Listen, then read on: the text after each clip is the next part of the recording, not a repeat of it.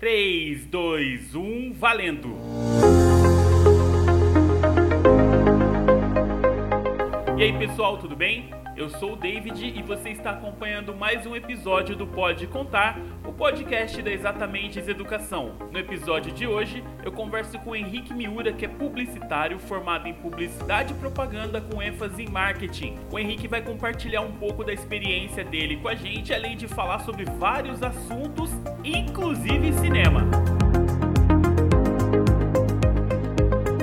gostaria de agradecer a todas as pessoas que estão ouvindo o nosso podcast, compartilhando com os amigos, interagindo com a gente no Instagram. Você ainda não interage com a gente? Então vamos lá que eu vou dar a dica.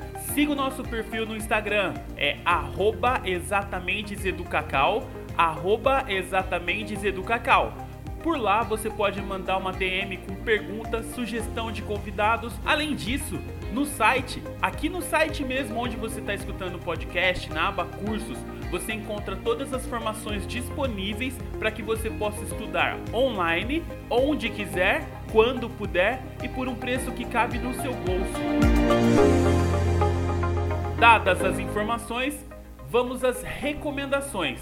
Não se esqueça de ajustar o fone de ouvido, se ajeitar onde quer que você esteja, porque o nosso bate-papo foi muito legal. Inclusive, gostaria de abrir um parênteses. Nós começamos o papo falando de cinema. E aí depois a gente falou sobre profissão. Então, fique atento porque essa conversa foi muito legal. Five, four, three, two, one, zero.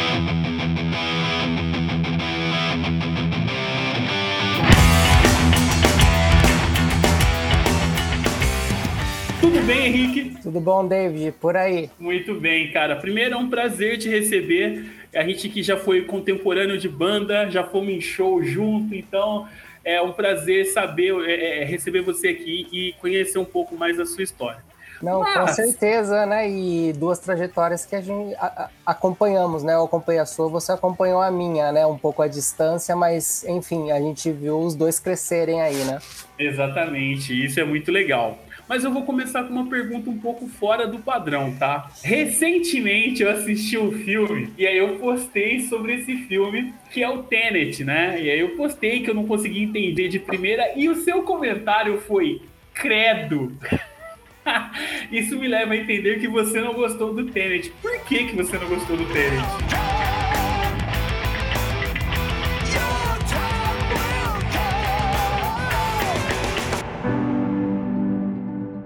Na verdade, o meu problema nesse caso, o Tenet, ele é um pedaço do problema que eu tenho, né? Porque a minha relação com o cinema do Christopher Nolan, que é o diretor desse filme, ela é bem problemática, basicamente quando ele começou a tornar os projetos dele megalomaníacos, né? O que significa exatamente isso, né? Ele teve um começo de carreira onde ele era bastante criativo, né? Ele explorava muitas formas de diferentes. Então, por exemplo, o filme que ele estourou foi o Amnésia, porque o Amnésia ele foi um filme narrado do final para o começo, então ele começava de trás para frente. Então, na verdade, ele subvertia a lógica da narrativa justamente para mostrar que, na verdade, você iria entender o filme pelo começo, que na verdade é o fim do filme, né? Então é, essa subversão é interessante e você vê que isso já dialoga um pouco com o que tem no Tenet, né? Essa coisa de brincadeiras temporais e tudo mais. E depois ele veio em cima disso construindo a, o, o, ego inflou demais em cima disso, começaram a tornar ele como um visionário, um gênio. Aí ele fez lá a trilogia do Batman, né? Que, que do Heath Ledger e tudo mais sempre alçado a um endeusamento, né? E chegou então o momento onde ele teria que se provar como um cineasta sério. A partir desse momento que ele tinha que sério, por quê? Porque quando você faz um filme de herói para a indústria, para as pessoas, para os críticos e para tudo mais, você ainda precisa dar um passo adiante, mais ou menos o que o Spielberg passou na época do Lista de Schindler, né? Que ele fez uhum. Jurassic Park, aí chegou e falou: Spielberg, você tem que parar de fazer filme de criança, você precisa fazer filmes de adulto. Ele foi lá e fez uma lista de Schindler e deu uma pancada em todo mundo, né? O Nolan ele chegou nesse momento onde ele precisava provar o cinema dele. Aí ele fez vários filmes, vários filmes truqueiros, né? Filmes truqueiros é o quê? Filmes que se, su se sustentam basicamente em cima de um roteiro com com plot twists, com viradinhas, com uma sacadinha, alguma pista recompensa. Pista recompensa é o quê? Aquela coisa que te faz se sentir inteligente, que te joga alguma coisa no meio de um roteiro que vai te entregar lá no final uma recompensa, né? E, e, e avançando aí, ele chega num momento onde ele passa a ser mais ambicioso com os filmes dele. E essa ambição ele não consegue entregar né? Então ele é um grande cara para fazer um entretenimento, porém ele não é um grande cara talvez para se pensar filmes realmente substanciais, substanciais em cima da própria ambição que ele quer atingir. Então, por exemplo, tem lá o Interestelar, que foi o outro filme, uma ficção científica que ele fez, que hora que você pega, desde, pelo menos ele mantém uma coerência, desde lá do Amnésia, passando pelo Interestelar, chegando até mesmo no Tenet, ele mantém as mesmas características e os mesmos problemas também. Ele é evasivo, ele muitas vezes para para tornar a narrativa interessante, ele sempre vai para uma linha de confusão. Então é sempre deixar o espectador confuso no que está assistindo, meio que perdido, e, e, aí você começa a se sentir até inseguro com o próprio filme, né? O Tenet eu já assisti há bastante tempo, acho que já faz mais de ano aí que eu assisti o, o Tenet. E eu lembro que ele passa muito essa sensação de que você tá sempre perdido o filme inteiro. E isso para mim não, não, não, não, torna ele para mim uma experiência prazerosa. E mesmo quando ele começa a entregar algumas coisas, é, como ele, ele é alçado a uma coisa tão intelectual, você fala: "Ah, então era isso?" Mas para que tanta coisa para chegar até aí, né? Até esse ponto? Não sei se você assistiu Interestelar, mas a característica é exatamente a mesma, né? Ele chega um momento onde ele vai entregar. E quando ele entrega, eu não sei se você teve essa percepção também, mas ele sempre tem uma característica muito industrial do cinema, que é um uhum. cinema que ele não pode ser o, o, cinema ele não pode ser individual, cada um tem a sua própria interpretação, ele precisa muito ser o que o Nolan quer que seja exatamente, ou seja, ele não deixa que cada um interprete ele deixa sempre lá os ingredientes como se fosse para você montar a sua receita. Você começa a montar a sua receita, só que chega um momento que ele fala que você está totalmente errado de tudo que você está fazendo e que o certo é o que ele vai te contar. Ou seja, ele te subestima a um ponto que ele, ele gasta, por exemplo, 30, 15 até 35 minutos de um filme para te explicar. Ele para o filme para te explicar o que está acontecendo. Um filme dele que faz isso também é o grande truque que nem é um filme tão difícil, tão desafiador, mas ele pega, para o filme no final para chegar e te explicar. Então, ó, senta aí agora que eu vou te explicar esse filme. Ah, o outro, Nolan, né? o outro que acontece a mesma coisa, que você vai ver, a característica do cinema dele tá sempre lá. É um cara que tem identidade, sim, mas a origem. A origem hum. é um filme que ele para. O filme, o fi, se o filme tem duas horas, duas horas e meia, duas horas é contando contando, envolvendo narrativamente e meia hora para ele pegar, parar e te explicar o filme. E essa característica ele traz para todos os filmes dele. E é uma coisa que para mim, como cinema, eu perco totalmente o interesse, né? Porque se ele quer fazer um filme instigante, provocador e que vai deixar ali as camadas para você preencher, para você o Interestelar, tá a mesma coisa, camadas para você interpretar, você fazer suas leituras, ele chega um momento onde ele fala, ó, oh, isso tudo não é nada disso. Então, assim, uhum. essas duas horas que você teve, não é absolutamente nada disso. É isso daqui, ó. Eu vou te explicar. Isso daqui aconteceu porque. Aí você fala, puta, sério? Então, assim, é um cinema que não me atrai. Não me atrai. Eu tenho. Óbvio que tem coisas que eu gosto dele. Um, um que eu achei. E, e assim, eu gosto dele, o filme dele mais objetivo né? Ou seja, o filme menos evasivo dele, evasivo naquele sentido de que, peraí, você tá falando tanta coisa, isso daqui é importante, parece que você tá só me enrolando com esse monte de coisa. O que eu gosto dele mais é o filme mais objetivo, que é o Dunkirk, eu, né? Eu que é o filme de guerra. Por conta da questão dele trabalhar com tempo, sabe? Eu sou, eu sou o público mainstream que acha o máximo quando ele começa a me enrolar, a vender as coisas, né? Com esse monte de teoria e tal. E aí você comentou agora sobre essa questão de ele utilizar essa própria estratégia. É bom para refletir. Isso nos leva para a sua formação, que é a arte de vamos dizer, é a arte de iludir, é o Christopher Nolanizar uma coisa que não vai entregar ou não tem nada a ver.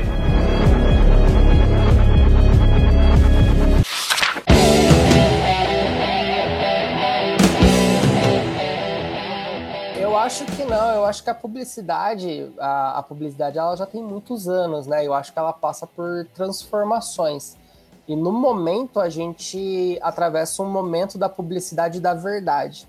Esse é o momento da. Não é o. Quando eu me formei, não era esse o discurso, não era esse o posicionamento, mas desde 2010 aí, mais ou menos, 2009, 2000 e 2008, nessa, nessa época, com a introdução das redes sociais dentro da, da, enfim, a rede social é um canal social onde as pessoas começam a, conversar e a publicidade ela precisou se adaptar, passar por uma transformação, um desafio gigantesco para todo mundo, para as empresas, para os profissionais da propaganda, né? Em se reinventar no sentido de que, opa, é um pouco dessa impressão que você traz, né? Será que a, a, publicidade ela não é aquela coisa que vende uma coisa, mas não necessariamente entrega? Será que ela não é o comercial de margarina que faz uma família feliz e isso é o que vai fazer a pessoa consumir? Na verdade, hoje a publicidade, ela tem, é, o consumidor, ele já não é mais tão vulnerável, né? Então, a publicidade mais do que nunca ela está hoje calcada na verdade. Hoje ela busca a verdade dela, a essência dela e se fala muito sobre as personas, né? As personas aí tornaram-se essenciais dentro quando você vai falar de, de, de marcas, né? Que é o que a gente lida na publicidade, e trazer essa, essa peculiaridade e essa verdade que cada marca representa, né? Será que você já pensou qual é a verdade das marcas que você consome? Por que você consome essas marcas? Será que essas marcas não significam alguma coisa para você? Você não tem uma relação hoje diferente com essas marcas do que você tinha alguns anos atrás, seja lá qual marca que você gosta.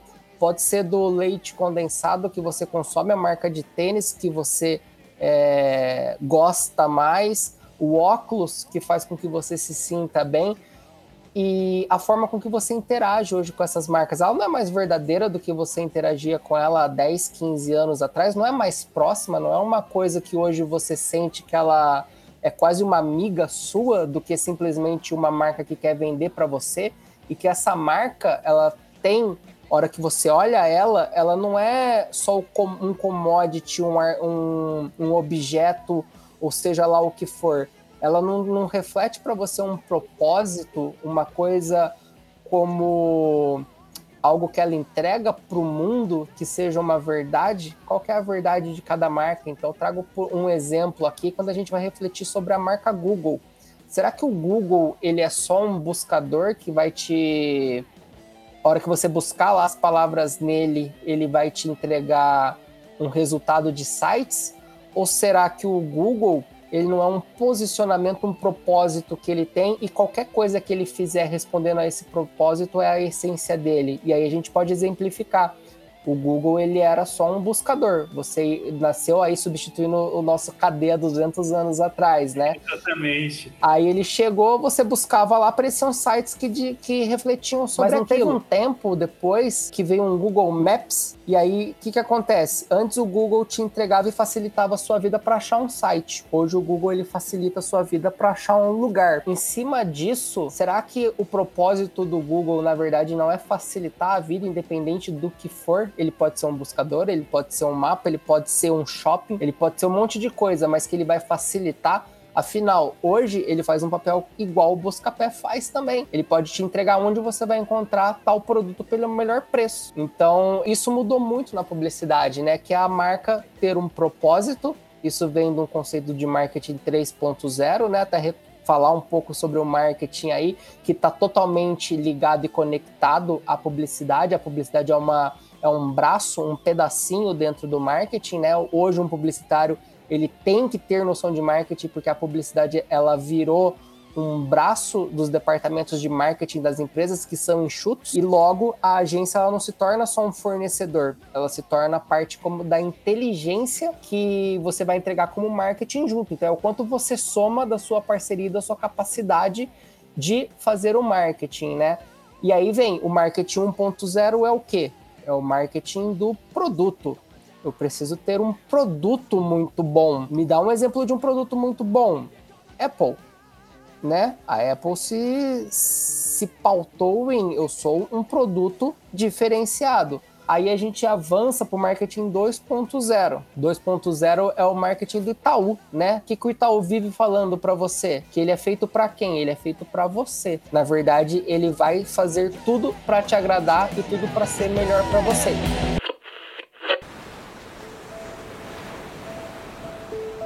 Não espere que eu repita tudo que já foi dito esse ano. Eu não olho para o passado eu existo para o futuro. Me chamo Esperança. Eu sei, tem horas em que você quase me perde, mas sempre que isso acontece, nós terminamos juntos de novo. A esperança não existe sem você e você não existe sem ela. E é por isso que esse filme termina não com uma marca, mas com um convite. Acredite em 2021.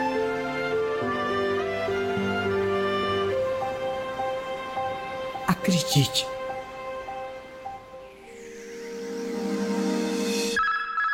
Marketing 3.0, que é o do propósito e da verdade. Então a gente precisa trazer verdade na comunicação.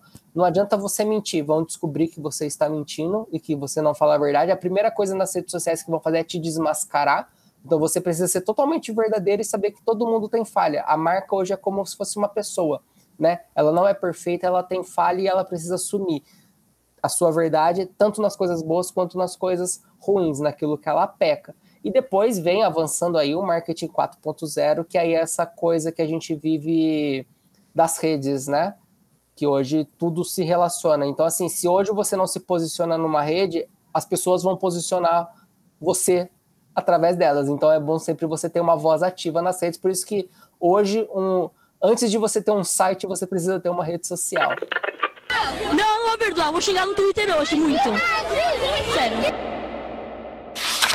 E depois dessa análise que você fez de como se transformou a questão da publicidade do marketing, vamos andar muitos anos atrás, você aí com seus 15 anos de experiência, encontrando você prestes a entrar ou ainda indeciso com relação à escolha da universidade ou ao próprio curso como de, de forma mais ampla, né? Como estava você nesse momento?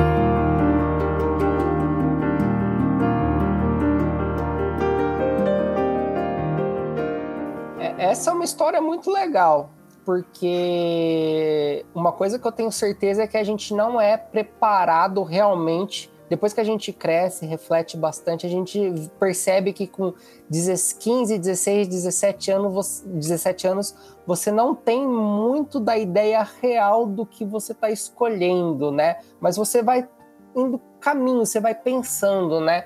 Então, parte até do que foi o começo da nossa conversa, né? Uma coisa que eu tinha certeza desde o começo assim é que eu iria para uma área de comunicação. Isso eu sempre tive certeza, mas dentro dessa certeza, para onde, né? A comunicação ela é ampla. E eu sempre tive, desde muito pequeno, o gosto pelo cinema. O fato de eu gostar muito de cinema, a primeira faculdade que eu pensei em fazer, lógico, foi cinema. cinema. Fazer uhum. audiovisual. Mas aí, eu, aí, aí você começa, David, a refletir muito uma coisa que passa na cabeça de 10 em cada 10 pessoas que estão na hora de decidir uma profissão, né? Será que eu vou conseguir ter dinheiro, né? Será que isso vai me dar uma carreira promissora? Será que eu vou conseguir me sustentar com isso? Existe mercado? Tá todo mundo pensando, né?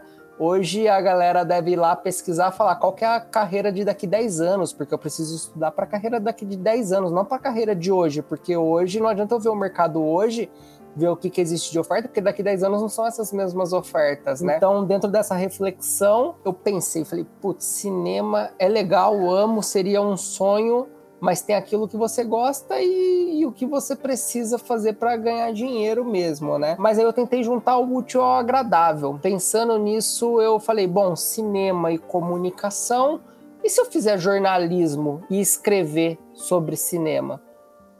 Aí eu falei, pô, é um caminho. Só que bem no momento onde eu estava nesse, nesse, nessa etapa de decisão, chegou no cinema um filme que mudou. É, o, eu posso dizer, é um filme espetacular e eu posso dizer que é um filme que mudou minha trajetória como profissão, né? Foi ali que eu falei, eu decidi minha profissão, que foi Cidade de Deus.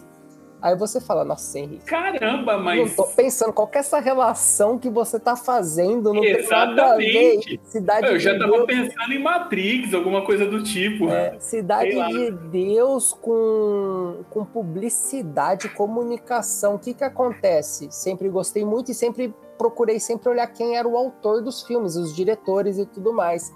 No caso, quem fez Cidade de Deus foi o Fernando Meirelles, né? o, e a Katia Lug, mas o Fernando Meirelles ali acabou ficando mais reconhecido. Ele é o diretor do filme e quem produziu o filme foi a própria produtora dele, que é a O2. E a O2 é uma produtora de filmes publicitários. O Fernando Meirelles, ele não era um, ele não é um cineasta nascido para arte, ele era um publicitário que tinha uma produtora, fazia filmes publicitários e foi fazer o Cidade de Deus. Por isso que o Cidade de Deus tem uma linguagem muito publicitária, se você pensar. Quase videoclíptica é a, é, a linguagem cinematográfica do Cidade de Deus. Quando eu vi Cidade de Deus e vi toda essa história, a minha irmã ela é formada em publicidade. Aí eu cheguei e falei: opa, não vou mais fazer jornalismo, não. Eu vou fazer publicidade, porque pode ser uma porta de entrada, aí eu consigo ter uma carreira mas pode ser uma porta de entrada para o mundo do cinema. Né? Eu falei, olha, genial, né? Eu falei, que gênio que eu sou. E aí depois, só que aí eu só fui descobrir a realidade a hora que eu entrei no mercado mesmo, né? Que na verdade uma coisa é uma coisa, outra coisa é outra coisa, mas maravilha. Então ali eu montei o meu sonho, né? Falei, putz, eu vou para esse caminho comecei a. Aí foi. Fui lá, fiz o vestibular, falei com a minha irmã, minha irmã super deu apoio, falou: faz publicidade, é super legal, tem muito a sua cara por causa de comunicação, isso, aquilo. Eu falei: então, vou fazer publicidade. Aí teve a reviravolta na faculdade, né? Então não sei se a gente pode entrar aí no outro capítulo, porque a minha tomada de decisão foi essa super inusitada, né? De resolver fazer a publicidade por causa de Cidade de Deus.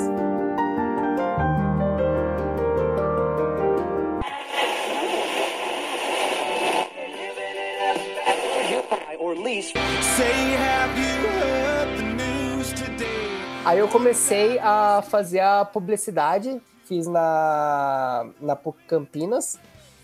É, ao começar a fazer a, a, faculdade, a gente sempre já mira, né? Então eu comecei a sempre me dedicar nas aulas do quê? De fotografia, me dedicar na aula de radiodifusão, RTV. Por quê? Porque é aquilo que está dialogando com o cinema, que foi muito do objetivo que eu entrei na faculdade.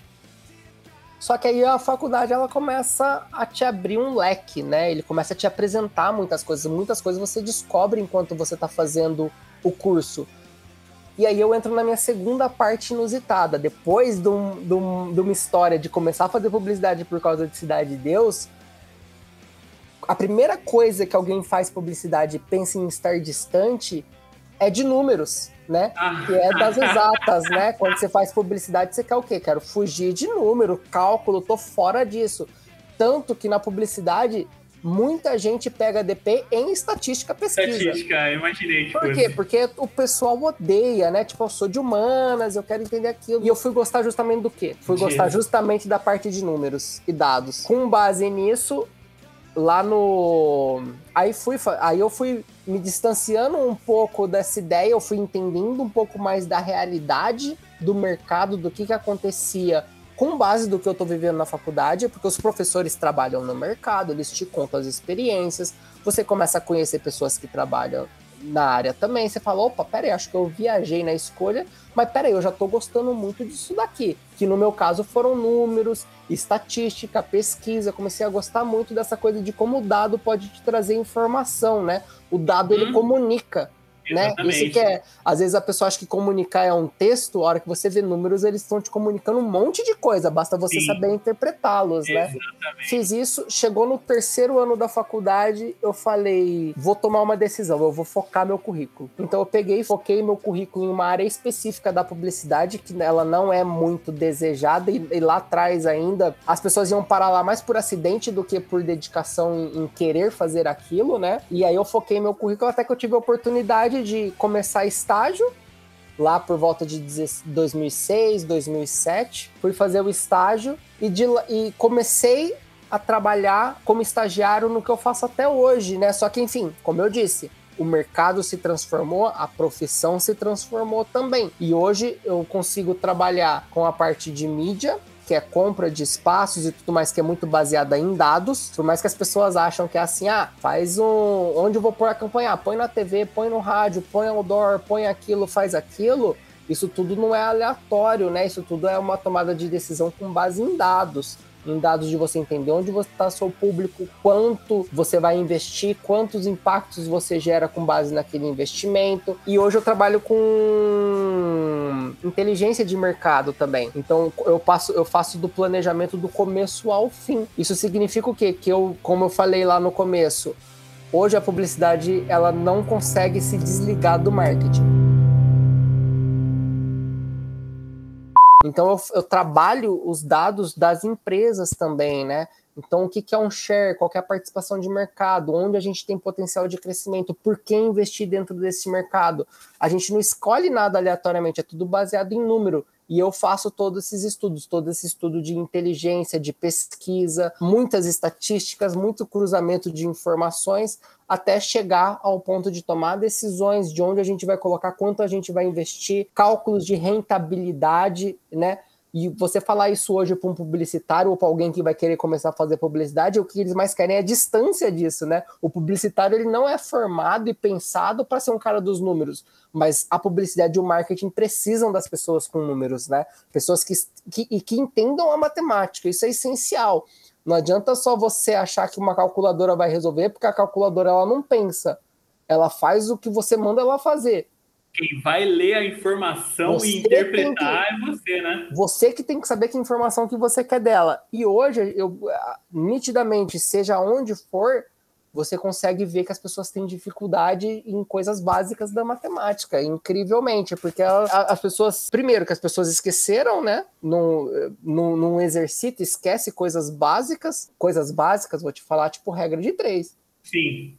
As pessoas esquecem como que faz. Não, é assim, não. Meu, e eu vivo fazendo regra de três, e para mim é a coisa mais fácil do mundo. Né? Não sou um expert igual você em matemática, mas trabalho muito com os números e tudo mais. Então, assim, e eu vejo que isso, entender a, a partir da inteligência, o mecanismo para chegar na informação, a matemática ela está em tudo, né? Ela vai te ajudar Sim. em todos os aspectos a chegar em soluções para problema. A matemática é a linguagem universal para tudo, né? Exatamente, exatamente. Eu acho que talvez o grande, o grande problema da matemática é que nem todos entendem como uma linguagem, né? E aí a gente acaba vendo como uma coisa meio à parte do nosso mundo. E hoje, com essa questão de rede social, essas redes sociais acabam sendo uma fonte de informação também. Como que é lidar com isso, atrelando isso às ferramentas que você já tem na prática da, da atividade? É, hoje, para ser bem honesto para você, a, a gente viveu uma era que era da pouca informação, então a informação que você tinha te diferenciava porque, pô, eu tenho uma informação que ninguém tem. Hoje, com as redes sociais e as próprias ferramentas que as próprias redes sociais fornecem, tá? Então, hoje, se você entrar em um gerenciador, como hoje todo mundo pode ter um gerenciador de publicidade dentro de um Facebook da vida. Se você tem uma página, você consegue ter um gerenciador. E lá existe um monte de coisa que ele te entrega mastigado já, né? E a informação, ela se tornou muito mais. Como, como, como qualquer informação ela se tornou muito mais democrática, né? Hoje a gente sabe que a gente tem acesso a informações muito rápido e muito fácil. Uhum. O desafio de hoje é, é justamente a peneira, uhum. né? Porque assim, você tá bombardeado, você tá cheio de informação. O que, que vai, o que, que é relevante para você colocar dentro do seu estudo? O que, que é relevante para você fazer uma análise em cima daquilo? E é isso que vai te diferenciar hoje. É você ser o curador das boas informações, o, cura, o curador de que acha os bons números, né? É como uma investigação, né? Tá todo mundo com as mesmas pistas, mas vai ganhar, vai ser melhor aquele que tiver a melhor leitura analítica daquilo. Quais são as informações relevantes e ter a capacidade de analisar aquelas informações. Quando eu falo até um pouco de a capacidade de analisar, é a capacidade de cruzamento de informações. Às vezes a gente olha e fala, é fácil, né? Mas você tem, você tem que imaginar que você tem um punhado de informação que você precisa cruzar, às vezes, não só duas variáveis, três variáveis. Quando você vai cruzar duas variáveis é fácil. Eixo X, eixo Y, uhum. você tem uma variável simples de cruzar. Mas e quando você tem três eixos, como que você faz um cruzamento de três eixos? Você precisa ser criativo, né? Então, assim, é, hoje a gente tem um pouco dessa criatividade em interpretação e análise de dados e números. E a gente está bombardeado de informação a todo segundo. E outro, outro fator, a informação hoje, ela é, se antes uma informação ela estava, ela demorava para ficar desatualizada, hoje é questão de seis horas, aquela informação não vale mais.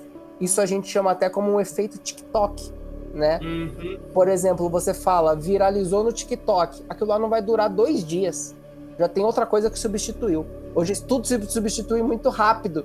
Então assim, se você ficar correndo atrás do que está fazendo hoje para fazer, a informação do que você tem e vai falar, eu vou fazer isso que está fazendo hoje, quando você conseguir realizar, você já está fazendo uma coisa velha. Porque já existe uma outra coisa nova que substituiu ela. Esse é o grande desafio que a gente tem, de fazer a leitura, ver a tendência. O, hoje o YouTube, por exemplo, é o maior. Mais do que o TikTok, eu acredito. Hoje o YouTube é o maior criador de tendência de entregar dados pra gente a gente olha os dados que o YouTube consegue entregar para gente, ele é o que mais mostra o que vai ser tendência, o que, que as pessoas estão interessadas, o que as pessoas querem ouvir. O TikTok, eu acho que ele, ele tá in, ainda, não sei qual que vai ser o futuro dele, ainda numa... as informações, elas ficam inválidas muito rápido, né? Mas, enfim, ferramentas tem um monte, e todas estão chamando insights, né? De você ter estalos ali. Então, Facebook Insights, YouTube Insights, Google Insights, né? Todo mundo te traz muitas informações de consumo. Então, você consegue entender direitinho o que, que as pessoas estão consumindo. Existia até um dado curioso que fala sobre o YouTube, né? E você vai encontrar essa. É, você vai olhar o seu YouTube, você vai ver que isso mudou mesmo. Antes se falava muito do vídeo ter que ser curto, né? Agora a tendência é outra, o vídeo tem que ser longo, na verdade. Tem que segurar o, o espectador naquele conteúdo por mais se, tempo, se, né? Se o cara tá interessado e gosta de você, ele vai te ver picado, mas ele vai te ver inteiro.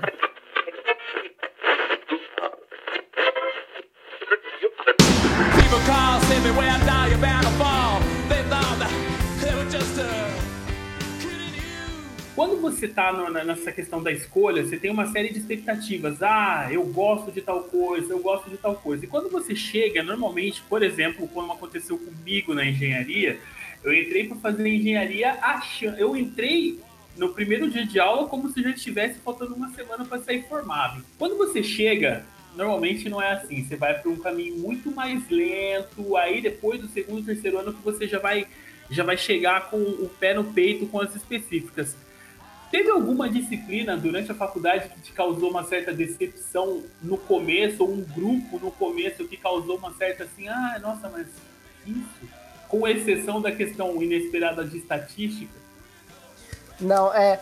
O, existe uma, uma coisa que afastava e dava bastante desistência até de alunos de primeiro e segundo semestre, porque o a minha grade, a grade que a faculdade tinha pensado, coloca muita teoria no primeiro ano.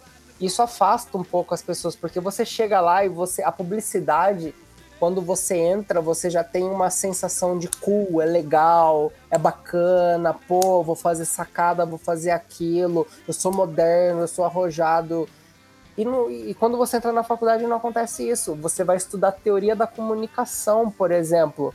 Né? Eu não vou criticar hoje sabendo da importância da teoria da comunicação, mas eu vou criticar quando ela foi colocada na grade, que foi no primeiro semestre da faculdade, onde a gente não tinha ainda a capacidade de absorver o que a gente estava estudando. Então, pô, a gente vai estudar teóricos de zilhentos anos atrás, a gente vai estudar Adorno, por exemplo, que tem uma linguagem muito difícil, né? E ali você fica um pouco frustrado, você fala, nossa. E ali, muita desistência, né? Teve muita desistências nesses semestres aí, que você olha e fala, nossa, mas que curso chato. Pô, tá falando de, do, de um negócio de zilhentos anos atrás. Aí, eu, a maior Agora eu vou pro resposta direta à sua pergunta. Qual é a disciplina ali que você fala, nossa, vai ser super legal e foi uma frustração para 10 em cada 10 alunos que estavam naquela sala lá, né? A gente chegou em um dos semestres e estava lá na grade. A gente olhava a grade, ainda não sabia o que, que ia ser exatamente, mas estava escrito lá: novas tecnologias. Aí você fala, nossa, essa vai ser a aula. Vamos aprender um monte de coisa legal. Nossa, isso vai ser bacana. Nova... Vamos descobrir o que a gente nem sabe que existe ainda. E a hora que foi ver a aula, o Novas Tecnologias estava falando até sobre revolução industrial, sabe? Não, peraí, você também vai falar de coisa lá atrás. Mas aí depois a gente é, é muito maturidade, né? Depois que você para e pensa, hoje eu falo, as pessoas falam, ah, a faculdade não serve para nada, tal, isso, aquilo, que aprende na prática mesmo. Hoje, na prática, eu ainda lembro coisas que eu tinha nessas aulas, porque eu falo, puta, isso era importante. Isso era um negócio que, por exemplo, aula de semiótica. Semiótica hoje para mim é uma das coisas essenciais para o mundo, para a vida. A semiótica é essencial. A gente vive de semiótica para tudo. Logo é um estudo semiótico sobre aquela marca, né? E tudo mais. Mas quando a gente esteve na faculdade, falou, nossa, mas signo, significado, significante, que monte de coisa é essa, né? E eu falo, por isso que eu falo, hoje eu, eu critico como foi a sensação durante o curso, mas hoje eu vejo como foi importante aquelas aulas até para aplicar hoje em dia os conceitos, você entender como que aquilo é formado, né? Certo. Muito legal, muito bacana. Você comentou sobre a transformação, né, evolução, né, 1.0, 2.0. E de certa forma, vou, é, é, o trabalho de quem, tra, é, de quem faz a questão da, da publicidade é estimular o, o, o, instintivo da pessoa. Não seria isso para você, tipo, eu quero fazer aflorar uma emoção em você para que você se sinta estimulado a atender o seu instinto. Em relação à publicidade em si, né, a propaganda. Isso. O que acontece é que a, como eu falo, sempre tem evoluções, novas teorias, novos estudos, né? E o meio digital ele trouxe muita informação sobre comportamento. Né? Então antes se acreditava muito que se eu chegar para você, David, e falar compre batom, compre batom, compre batom, compre batom, o que, que você ia fazer? Você ia lá e ia comprar batom. Amiga dona de casa, olhe fixamente nesse delicioso chocolate. Toda vez que a senhora sair com seu filho, vai ouvir minha voz dizendo: Compre batom, compre batom, seu filho merece batom. Agora a senhora vai acordar. Hoje há uma transformação e estudos Bom, a publicidade ela já é uma coisa que mexe com o neuro, né? Existe o neuromarketing, por exemplo, que já foi lá estudou o cérebro para ver como que ele funciona em relação a vários tipos de mensagens, né? Então, quando eu falo tal coisa, quando eu falo uma outra coisa, e a gente sempre fala, né, que a, a propaganda ela tem dois caminhos, né? E você vai ver isso muito no marketing político, tá? Quando você começar a pensar marketing político, você vai ver muito isso que eu vou falar agora para você ele vive de dois extremos, ele tem duas linhas para falar. Uma é da felicidade suprema e o outro é a aplicação do medo. Uhum, sempre que você olhar, sentido. sempre que você olhar, uma dessas coisas vai estar acontecendo. Vai, pode ter um candidato que ele vai chegar e vai falar que é, o mundo vai ser uma maravilha, você vai viver a felicidade suprema, você vai poder viajar, poder ter suas coisas, poder trabalhar oito horas por dia, você vai ter dinheiro para fazer as coisas, e tem um outro que vai trabalhar ao lado do medo. Vai acontecer isso, vai acontecer aquilo, se eu não for eu, vai acontecer isso, o mundo vai acontecer isso se você não me escolher, estamos ameaçados. Um monte de coisa. E se você olhar, mesmo não precisa nem olhar a política do Brasil, vai olhar a política dos Estados Unidos, é a mesma, é a mesma estrutura de marketing político que acontece. Então, existem esses dois caminhos como forma de mensagem, né? E aí você tem como, como forma de comunicar uma parte abstrata e uma parte que a gente chama de, de funcional, né? Uma coisa é você mexer com uma parte lúdica, um, um, uma coisa abstrata, né? Por exemplo, o que é uma coisa abstrata? Eu vou vender um brinco, eu coloco uma mulher de costas numa foto, numa paisagem maravilhosa. O brinco é um mero detalhe que não existe lá. Uma coisa funcional é quando eu coloco uma imagem de um brinco e falo brinco de ouro, não sei o que, não sei o que lá, seis vezes de R$1,99 para comprar. É um exemplo de uma coisa mais funcional, né? Um aspiracional contra um mais funcional. Mas como eu falei, a parte do, da digitalização e da, do excesso de informações que a gente tem hoje, a gente pode estabelecer momentos diferentes de comunicar públicos diferentes. Então, o que, que acontece? Hoje, para eu falar com um público, eu não preciso ter uma única, uma única linha, vamos dizer assim. Eu posso adaptar a minha comunicação de acordo com tribos, com públicos diferentes, porque eu consigo ser muito segmentado na minha comunicação. E nisso a gente hoje está bem consolidado modelos de jornada do consumidor, né? Então, você está em uma jornada, eu estou em outra jornada de um produto. E aí a gente, a, a empresa, ela mapeia toda essa jornada para saber o que, que ela tem que falar para você. E esse é o grande segredo ver Legal, a jornada que o David tem e o que, que precisa ser dito para ele. Então vamos, vamos pegar um exemplo legal aqui: televisão 4K.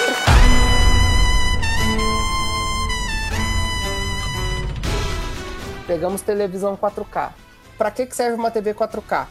Como que ela chegou no Brasil? Primeira coisa que ela teve que fa falar, ela é uma TV, tem a melhor resolução do mercado hoje. Ela vai te entregar a melhor qualidade de cor, imagem, som, ela vai te trazer tudo que existe de mais tecnológico. Primeiro, o que ela precisa fazer para todo mundo? Explicar o que, que ela faz. Depois, aqui é o que a gente chama, num começo de jornada, de etapa descoberta, né? As pessoas estão descobrindo. Depois vem a parte do interesse. Será que eu quero uma TV 4K? Eu vou começar a pesquisar um pouco sobre isso. Será que eu quero? Para que, eu vou ter uma TV 4K? Beleza.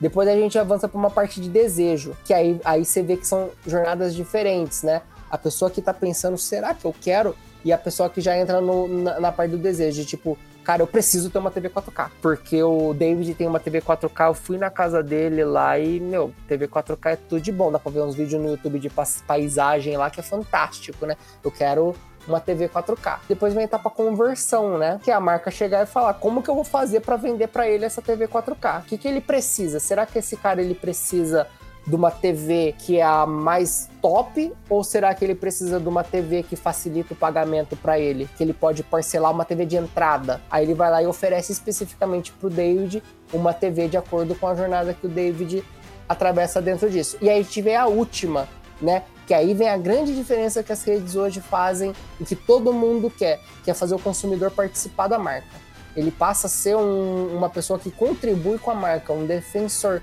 É a última etapa da jornada é o da lealdade e que a gente chama de lealdade e advocacia, né?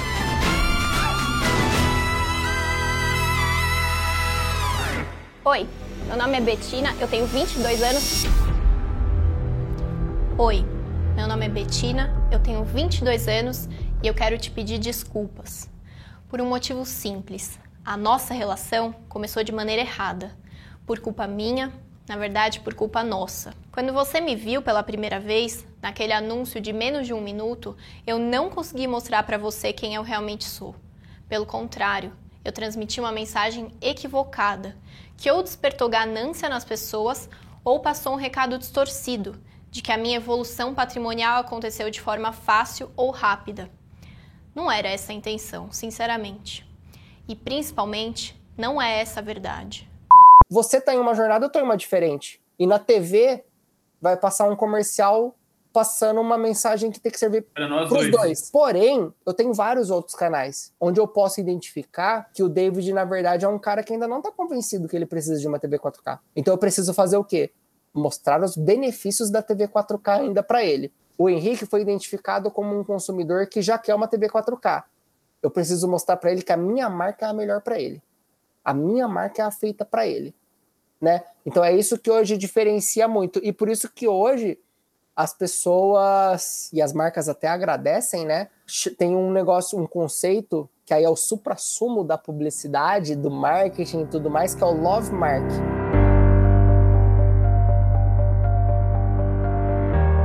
Que é o que uma Apple tem, né? Pessoas que brigam por ela, né? A pessoa vai brigar com o amigo porque a Apple é melhor que Samsung. No caso do pessoal que joga videogame, né? A Também. clássica, é PlayStation versus Xbox, que é um negócio Clássico, que é... exatamente. Esses caras eles chegaram no ponto de ser love, love marks, né?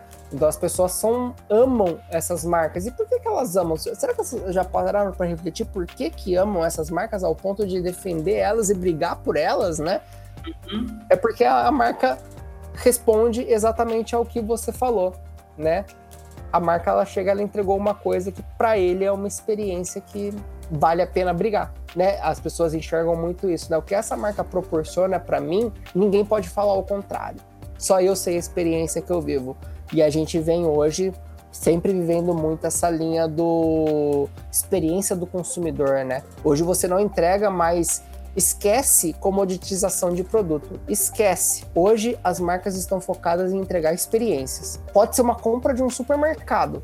Quando você for no mercado, olha direitinho que várias coisas estão sendo pensadas como experiência para você, independente de qual for ela. Alguma experiência eles estão querendo proporcionar para você que seja diferente, para você gostar daquele lugar. Pode ser a diferença do preço, pode ser a diferença do ambiente, pode ser a diferença dos funcionários, pode ser a diferença do estacionamento. Alguma experiência ele quer proporcionar para você que seja diferente. E não adianta mais você só falar porque uma coisa que a gente fala muito na publicidade, cada reunião que a gente faz, a gente sempre lembra, é quase um mantra que a gente fala. Não adianta mais você fazer o marketing e publicidade que você fazia anos atrás. Porque hoje, todas as marcas estão aí de olho no cara que é o seu consumidor. Todo mundo quer. É, esse seu consumidor quer, pra, quer tirar de você. E se você prometeu uma coisa e não entregar, você está vendendo uma vez só e nenhuma marca sobrevive vendendo uma vez só. Muito legal, achei muito bacana isso que você comentou. Me fala como nasce, como que é a rotina de alguém que precisa criar uma, uma, uma questão, uma campanha, assim, cara. Porque a, imagem que a gente tem, normalmente, pelo menos que eu tenho, do pessoal do marketing, é o cara que dorme pouco, é o cara que dorme tarde e é o cara que tá sempre acelerado, pensando, pensando, pensando. Como que é isso, de verdade? A vida do publicitário ela é diferente. Ela é diferente das outras, assim, porque eu vejo por, por várias profissões, né? Que é assim, deu seis horas da tarde e acabou. Acabou, você vai lá, assiste um filme e já era. O publicitário ele tem a diferença que a cabeça não desliga né? Então, a partir de que você é um publicitário, tenha certeza que sua cabeça nunca vai desligar, porque você, publicitário, trabalha com ideias e a sua cabeça está sempre trabalhando em ideias. E às vezes você passa, pô, é, é, um, é um caso que acontece direto. Você vai lá, faz uma reunião, pega um briefing, né, que é um resumo das informações do trabalho da campanha que você tem que realizar, quais são os objetivos, o que, que você precisa fazer com aquilo, você fica pensando o dia inteiro. Você fala, nossa, não, não tô tendo uma ideia sobre isso, caramba. Aí deu seis horas, você fala, não, deixa eu ir embora, descansar um pouco, que não, não tá vindo. Vou descansar, amanhã eu volto a pensar nisso. Você chegou na sua... Você vai e dirige, aí chegou na sua casa, vou tomar um banho. Você tá tomando banho, você fala, putz, é isso às vezes você sonha, né? Você tem um sonho assim de falar, sonhei, acho que esse é o caminho para fazer a campanha, né? As ideias ela vêm assim do nada e aí é, é muito aquela sensação, você nunca sabe se é uma boa ideia. Você teve uhum. uma ideia, mas você nunca sabe se ela é boa. Aí você compartilha com a galera. Você vai conversar com o time, com os criativos, você fala, pô, tive essa ideia. E às vezes gera essa frustração, né? A pessoa vira e fala, pô, essa ideia não é boa. Você fala, pô, mas tinha achado ela tão boa, uma puta sacada tão legal, né? E o publicitário, ele tem um pouco disso, né? Então, a gente recebe desafios constantemente, somos pressionados no sentido de que temos que ser criativos, temos que pensar o que ninguém pensaria. Isso é muito difícil. É Sim, muito difícil totalmente. você viver um pouco com essa pressão, né? De tipo, ó, você tem que pensar em em uma campanha que fale que eu sou a melhor. Mas ó, esse daqui já fez essa campanha, esse daqui já fez essa campanha, esse daqui já fez essa campanha, esse daqui já fez essa campanha. E eu não quero fazer nada disso, eu quero fazer uma coisa que ninguém fez. Aí você fala, tranquilo, né? Vou pensar uma coisa que ninguém nunca teve uma ideia e vou chegar aqui e apresentar para você. Então é sempre um desafio constante. E assim, um dia você pode ser bom, um dia você pode não ser, né? Simples Exato. assim. Você pode ter tido uma grande ideia ou um dia você pode não estar tá tão inspirado. E dependendo da área que você trabalha dentro da publicidade, você realmente você está pensando o tempo inteiro. Você não para, né? Eu, eu converso bastante com o meu chefe até a respeito disso, né? A gente não para né? Às vezes a gente tem uma ideia, manda um WhatsApp pro outro, ó, grava aí que eu tive essa ideia aqui, ó, assim. É um domingo, três horas da tarde.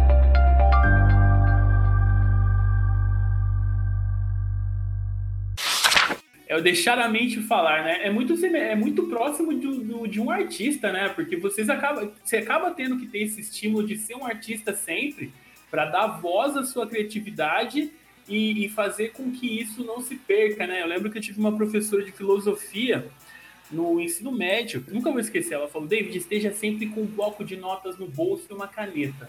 Qualquer momento que uma ideia aparecer, você pode anotar. Agora, ela pode não ser útil, mas no futuro pode te ajudar, né? Ou pode ser útil de alguma forma.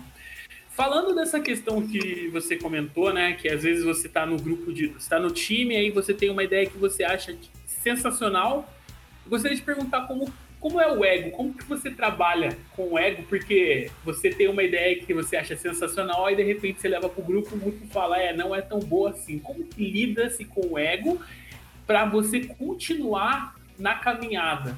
Tirando a questão, ah, é meu ganha-pão, mas como que você lida com isso para continuar produtivo? Eu acho que tem muito a ver com quem você troca ideia. Aí, aí a gente entra bem numa relação pessoal, né? Então, assim, é, já vi muitos conflitos existirem mesmo, egos assim que a pessoa quer impor muito a, a posição dela, mas eu, nesse ponto, eu só tenho a agradecer a trajetória que eu tive. Porque eu tive, eu tive uma trajetória muito boa das pessoas com quem a gente troca, né? A gente fala, é, na, na publicidade, não, dificilmente você vai encontrar um criador sozinho né? Alguém que cria tudo sozinho. Não, é tudo em equipe. E você cria afinidades, né? Pô, essa pessoa é, vai bem comigo. E eu tive sorte, assim, das pessoas que eu trabalhei de ter essa essa coisa de tipo, puta, sua ideia tá boa, mas ainda precisa de alguma coisa. Vamos pensar alguma coisa junto? Não, vamos pensar. E chegava num negócio que você fala, puta, era isso mesmo. Você tinha razão, né? Ou às vezes alguém vem com uma ideia é a forma um pouco que cada um argumenta sobre aquilo. Eu acho que o fato de, de ter um embasamento, né? Eu, eu estudei muito argumentação, até pela, pela profissão em si, eu preciso convencer muito as, as pessoas sobre as minhas ideias e os meus planos, né? Eu preciso convencer não só dentro da agência das minhas ideias, como eu preciso convencer clientes, né? Eu sou um vendedor de ideias, no final das contas. Eu preciso vender Sim. que a minha ideia é boa né? Então eu estudei muito argumentação e eu, e eu gosto de trocar com pessoas que têm um pouco dessa mesma linha. Pessoas que argumentem bem, não aquela coisa do, ah, não gostei. Tá, mas por quê? Não achei interessante. Mas por que você não achou interessante? Argumente sobre isso, né? Fale sobre, eu não achei, porque esse público é um público que não está conversando com esse público, porque esse público está parecendo um público que passa a tarde inteira no shopping, mas na verdade esse é um público que, que passa um expediente trabalhando e o shopping é um local de descanso também, não um lugar de hiperatividade. Você fala, nossa, é verdade, muito bem pensado isso. O shopping é um lugar de descanso para esse público, não um lugar dele ir, ir atrás de agito, né? E eu tava querendo fazer uma ideia de agito, ou você falou, opa, é verdade. Então assim, a pessoa, sempre quando a troca é... E a humildade, acho que também, né? Você ter a humildade de, de entender que podem ter ideias melhores, as ideias podem ser colaborativas. Eu acho que é muito da, da colaboração, né? A ideia ela é colaborativa, você precisa ter uma argila ali, né? E você não precisa moldar ela sozinha, alguém pode te ajudar a moldar ela com você. Eu acho que tem muito a ver com isso, sabe? E, e a equipe. É a equipe que você tem, você confiar nela, né? E hoje eu tenho uma equipe que 100% de confiança e isso me ajuda muito. Então eu fico bem confortável nessa parte de ego e é uma coisa que, assim, eu sei que existe muito, já vi muita, assim, você conversa, meu, meu, meu, meu convívio acaba sendo muito com publicitários, né? E sempre tem o dali que reclamou do de cá, que, puta, sair da agência tal porque lá é complicado, querem te derrubar tal. E eu falo, puta, eu trabalho num lugar assim que é tão amistoso, tão unido e tão todo mundo em busca do mesmo caminho, sabe? Um, um, um pessoal tão focado. Eu acho que é um pessoal já tão experiente também, que talvez já tenha vivido tanta coisa que fala, cara, a gente já sabe o caminho, o que, que a gente tem que chegar e para onde a gente tem que ir, né? E a gente precisa um do outro, né? E a gente vai junto. E, então isso, temos de equipe, assim, para mim sempre foi tranquilo e ego, é, é, acho que vai dar humildade um pouco de cada um ali, de reconhecer o um pouco do, das ideias do outro e, e saber receber ajuda, né? Acho que isso é importante.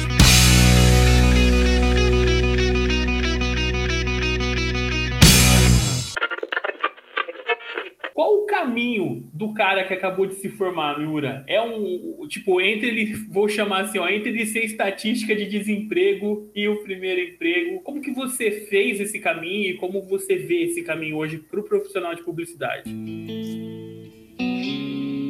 Olha, é uma pergunta difícil porque é, o que eu vivi é bem diferente do que a nova geração vive, né? E o que eu busquei é bem diferente do que a nova geração busca. Não sei se você tem acompanhado bastante sobre esse choque de gerações, eu acompanho bastante, porque enfim, eu estudo eu estudo basicamente todo o comportamento de humanos, qualquer camada, qualquer nicho, né? Então eu estudo vários comportamentos, né? E o que hoje o, o público, o, a pessoa que quer um emprego busca não é necessariamente o que eu buscava na minha época, né? A minha jornada, ela foi basicamente de. Foi uma coisa que até conversei com a minha família mesmo, né? De tipo, me dedicar muito aos estudos, né? Então eu quero estudar, ficar muito bom para depois começar a trabalhar. Por isso que eu fui até começar a estagiar mais tarde. Então eu falei, meu, eu quero poder me dedicar a estudar muito, porque eu nunca nunca fui muito estudioso, assim, mas eu falei, pô, na faculdade eu vou, vou me dedicar. Até por saber dos esforços que meu pai estavam fazendo para poder bancar uma faculdade para mim. Então eu falei, pô, vou me dedicar, sabe? Eu vou entregar o que meus pais estão esperando de mim. Aí fui lá, estudei, estudei até ir lá e fazer o estágio. E aí, na hora de fazer o estágio, foi um pouco que eu falei lá na, na narrativa no começo, né? Foquei meu currículo numa área que ninguém estava muito interessado, né, e que não existiam currículos focados naquela área dentro da publicidade. Isso acabou chamando atenção e fui contratado, entrei como estagiário. Aí você vai, aí foi a foi, foi a progressão normal, né? Aí fui contratado, aí vai crescendo dentro da, da área. O que eu vejo muito na, na geração atual é o imediatismo, né? As coisas precisam acontecer muito mais rápido do que a paciência que eu tive, né? Então, assim, eu tive uma progressão lenta, foi, foram quase seis anos até ter um trabalho bom. Hoje as pessoas não têm três meses de paciência para começar a construir alguma coisa. São muito imediatistas, né? E isso, isso mexe bastante com o próprio mercado de trabalho, né? O giro é gigantesco de pessoas, né? Muitas pessoas não, não gostando de, de onde está, né? E, pra, e, e assim, o que eu penso hoje para começar é, uma carreira é você ter um pouco da paciência, você entender que o começo do que você do que você vai fazer não é ainda o salário, é o aprendizado ainda. Entender que o começo do, do primeiro emprego, a, a, sua evolução, o segundo emprego, essa, essa, essa trajetória inicial ainda faz parte do seu ensino, ainda faz parte da sua formação, para você chegar lá na frente com uma coisa construída, né? Uma, uma carreira de construída não só de tempo de carreira, mas de, de sabedoria, de aprendizado, né? De entendimento do seu negócio, de entendimento da sua profissão.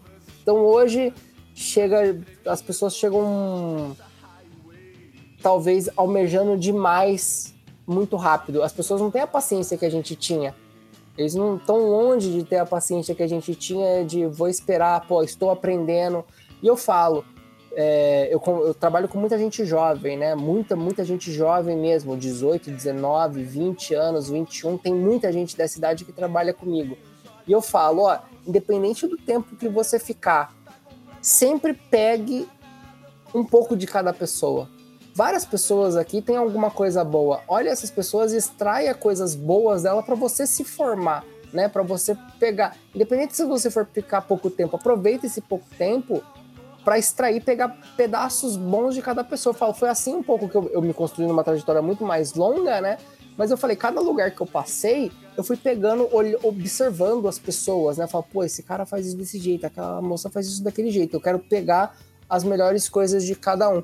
E ter um pouco de paciência. E a, a, a forma de entrar, a gente sempre entra naquela velha discussão, né, David? Quem nasceu primeiro, o ovo ou a galinha? Porque você está começando, aí a vaga é um salário que baixo, teoricamente, para uma pessoa é, experiente, vai ser uma pessoa começando, só que aí a pessoa começando não tem experiência suficiente para a vaga que aí você sempre fica nesse nessa encruzilhada. Então assim, é entender que tem muitas empresas que estão de olho em oportunidades de talento, né? As empresas estão ligadas muito nisso do, do talento.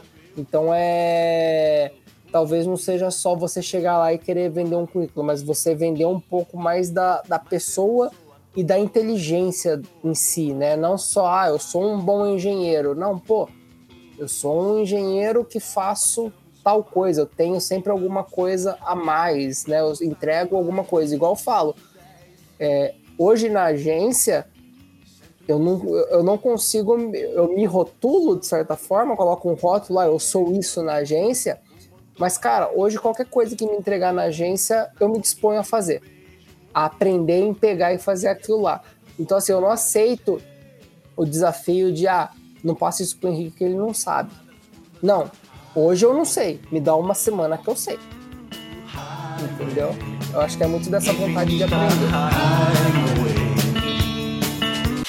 Nós vamos pro ping-pong rápido. Eu pergunto e você responde com o fundo do seu coração, ok? Então vamos lá. Por que o Iron Maiden é a melhor banda do mundo? Porque fez um som que na época deles ninguém fazia um som que ninguém tinha coragem de fazer ainda. Lawrence da Arábia é o melhor filme da história? Não. Qual o melhor filme na sua opinião? Rocco e seus irmãos, que é maravilhoso e acho que nesse aspecto é muito pessoal assim, é o melhor filme para mim. Eu sei que não é o maior filme da história, ninguém vai colocar como o melhor filme da história, mas para mim tem uma conexão muito forte, é um drama familiar épico que percorre toda a jornada de uma família na Itália um pouco de neorrealismo, né? O neorrealismo é o cinema pós-guerra uhum. e, e aquilo mexe muito comigo. Jornadas familiares costumam mexer muito comigo. É um épico de três horas ali que acompanha uma mãe e os filhos, né? Que, o Hulk e os irmãos dele ali. É um filme maravilhoso. Tarantino ou Christopher Nolan? Mas, Tarantino. Essa foi fácil, né? Deixa uma mensagem para os futuros publicitários que estão ouvindo esse nosso programa.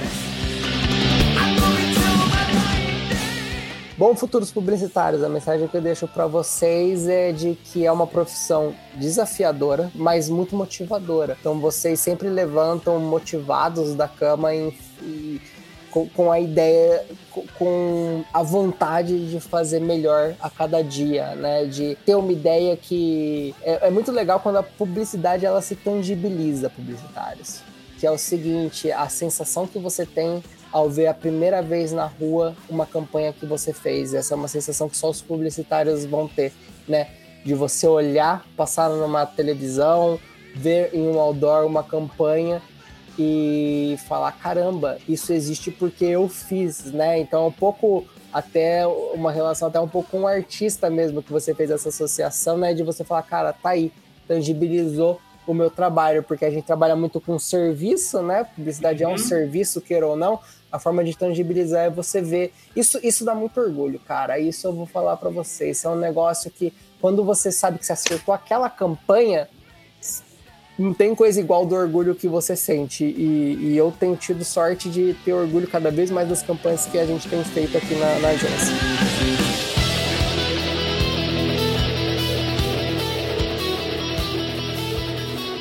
Eu conversei hoje com Henrique Miura, publicitário um baita de um papo super profundo. Henrique, muito obrigado pela sua presença, pela conversa. Eu acredito que muita gente vai tirar inspiração de você depois de ouvir esse nosso programa. Um abraço, hein? Valeu, David. Abraço. Tchau, tchau.